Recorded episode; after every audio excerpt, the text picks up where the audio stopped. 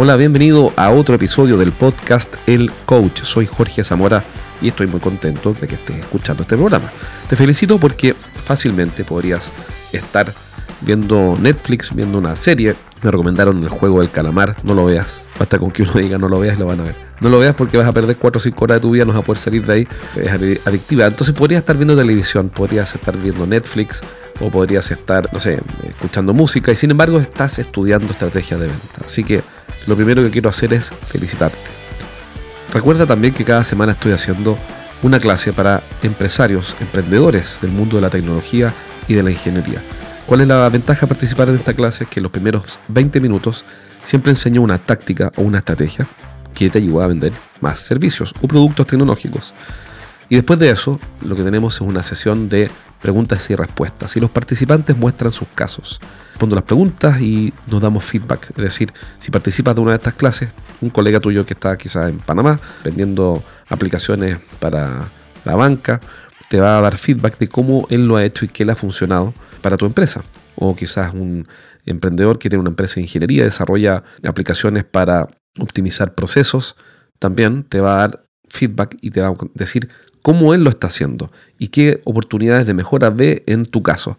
Y por supuesto yo voy a hacer lo mismo, te voy a apoyar ahí con ideas y te garantizo que si tú planteas tu principal desafío de negocio, es lo que llamo la garantía de la pizza, y participas de esta clase y tú planteas tu principal desafío de ventas, no, de operaciones, ni de contabilidad, ni de recursos humanos, ni nada de eso, porque no, es mi tema de especialización, pero sí de ventas o marketing de productos o servicios de tecnología, y tú planteas esa principal duda, ese principal desafío que tienes, y no sales de esta clase, de esta conversación, con al menos una solución conceptual suficientemente buena para que la puedas implementar, entonces te voy a pagar una pizza, te voy a invitar una pizza a la piedra. Si estás en Santiago, vamos juntos a comernos esa pizza. Yo aprovecho de salirme del régimen. Si estás en otra ciudad del mundo, bueno, tendré que comprar la pizza, no a la piedra, pero quizá la pagaré por PayPal o algo así para que te la despachen a domicilio. Bien, entonces es lo que llamo la garantía de la pizza. Si participas de esta clase y no sales con tu principal desafío de venta o marketing conceptualmente resuelto, entonces te voy a invitar una pizza.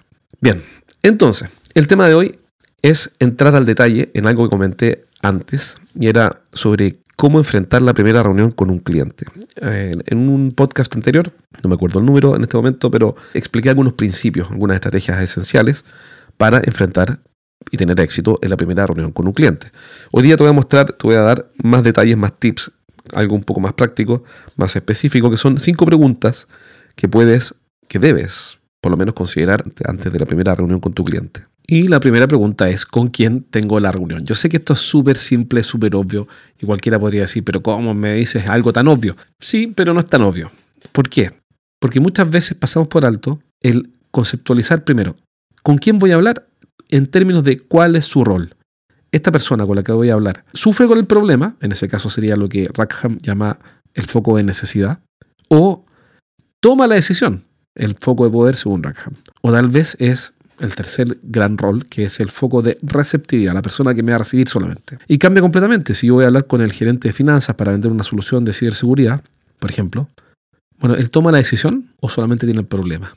Tengo que hacerme esa pregunta. Normalmente recomiendan, esto no está escrito en piedra, pero se recomienda siempre partir con la persona que tiene el problema, si es que puedo llegar directamente.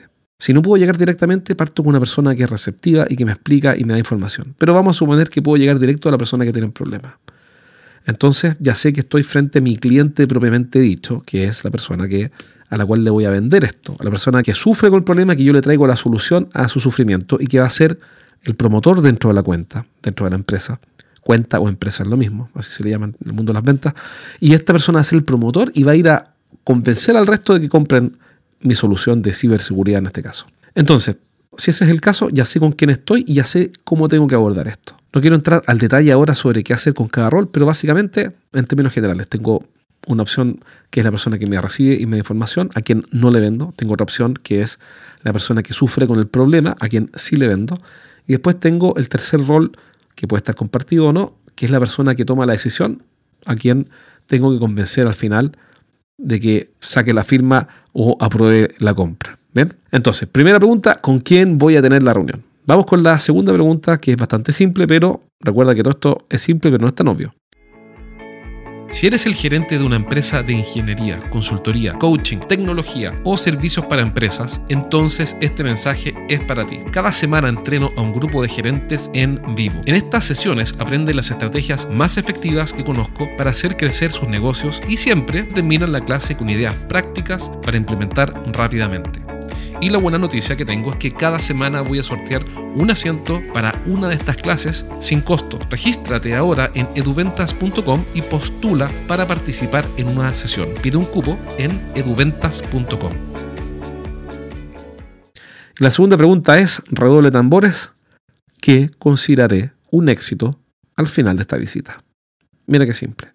¿Qué significa tener éxito? Como estamos vendiendo tecnología o ingeniería, proyectos, Tener éxito no significa salir con una orden de compra, significa salir con un acuerdo. Un acuerdo que hace que el cliente avance y dé un paso en su camino a comprar. Entonces, ¿qué vamos a considerar un éxito? ¿Que el cliente acepte una demostración o que el cliente me entregue la información que necesito o que lo que sea?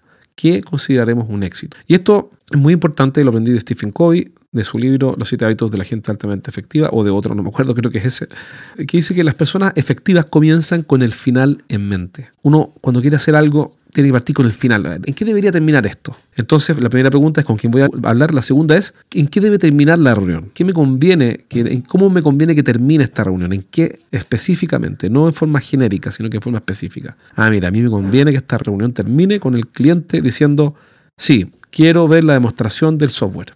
Si logro eso, entonces fue un éxito.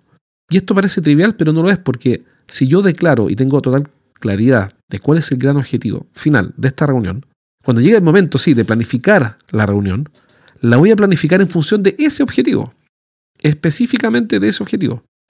Voy a hacer preguntas para conseguir ese objetivo, voy a mostrar evidencias para conseguir ese objetivo, voy a llevar una presentación tal vez para cumplir ese objetivo, voy a hacer una investigación previa para lograr ese objetivo, etcétera, etcétera. Bien, entonces esto implica muchas cosas, no da igual. Bien, vamos con la tercera pregunta. Y antes de pasar a la tercera, yo diría que la número dos es la más olvidada. Ojo, muchas veces los vendedores van a reuniones, me ha pasado, yo también fui vendedor, y uno va y a ver de qué se trata esto. Y no, es completamente diferente y preparado. Vamos a la tercera pregunta. ¿Cómo conseguiremos pequeños pasos que faciliten ese resultado de la reunión? Ahora, si ya sé cuál es el objetivo, ¿cómo la descompongo en la reunión? ¿Qué cosas debo instalar? ¿Cuáles son las ideas que mi cliente debe aceptar? ¿Qué preguntas voy a hacer? ¿Qué argumentos voy a dar? ¿Cuál es el relato? ¿Qué evidencia voy a mostrar? ¿Cómo hago que mi cliente diga durante la reunión sí, sí, sí, sí, sí, de manera tal que al término, el último paso de la reunión, sea un sí? Entonces la tercera pregunta es cómo conseguiré pequeños pasos que faciliten ese resultado que ya definí. Vamos con el cuarto paso. La cuarta pregunta es una pregunta que es ¿qué preguntas debemos hacer? ¿Por qué? Porque es natural ir con argumentos, pero no es natural ir con preguntas. Y si yo quiero influenciar a un cliente, necesito llevar preguntas. Entonces lo que tienes que hacer es sencillamente anotar en tu libreta tres preguntas. Nada más. Obviamente, si llevas más preguntas, genial, pero con tres preguntas ya vas a estar haciendo mucho, mucho más de lo que hace la mayoría, que lo que hace la mayoría. Entonces, la cuarta pregunta es muy simple, es ¿qué preguntas debemos hacer? Bien, anota en tu agenda. Por ejemplo, si vas a vender esta solución de ciberseguridad, primera pregunta, ¿han tenido eventos de seguridad en la red? ¿O han tenido caídas de servicio? ¿O cómo los ha afectado? Ahí tienes tres preguntas. Bien. Quinta pregunta, ¿Qué información relevante debemos estudiar previamente? Esto es súper importante porque hay información que vas a necesitar para tener éxito en esa reunión. Si tú averiguas antes, entonces vas a despejar tiempo, a liberar tiempo de esa reunión preguntando cosas obvias para tu cliente. Y vas a demostrar que te preparaste, que investigaste, que averiguaste, que levantaste información y que estás tomándote esto en serio, que no estás jugando. Entonces vas a dar una muy buena señal de confianza a tu cliente y va a decir tu cliente, bueno, bueno, este tipo es un profesional, es una persona que está realmente comprometida con hacer las cosas bien. Entonces la pregunta es, ¿qué información relevante debemos estudiar previamente?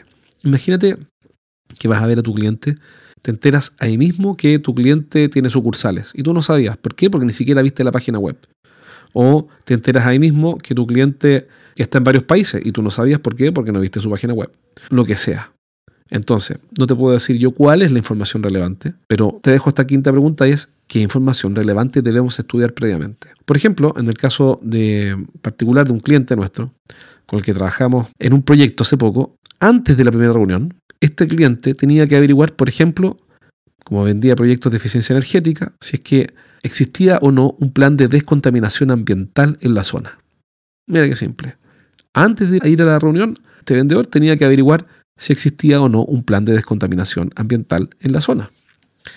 Fundamental. Esto es parte de un listado que él tiene que levantar. ¿bien?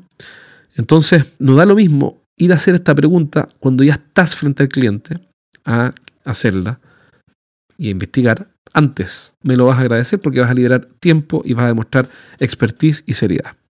Así que ahí ya tienes las cinco preguntas. ¿Con quién voy a hablar? Pregunta número uno. Segundo, ¿qué consideraría un éxito al final de esta reunión? Tercero, ¿cómo conseguiré pequeños pasos que faciliten ese resultado? Cuarto, ¿qué preguntas debemos hacer? Quinto, ¿qué información relevante debo estudiar previamente? Bien, recuerda que si eres un emprendedor tecnológico o eh, tienes una empresa de ingeniería y quieres llevar tus ventas al próximo nivel y quieres que te ayude con eso, te invito a participar de un taller que estoy haciendo todas las semanas a emprendedores como tú.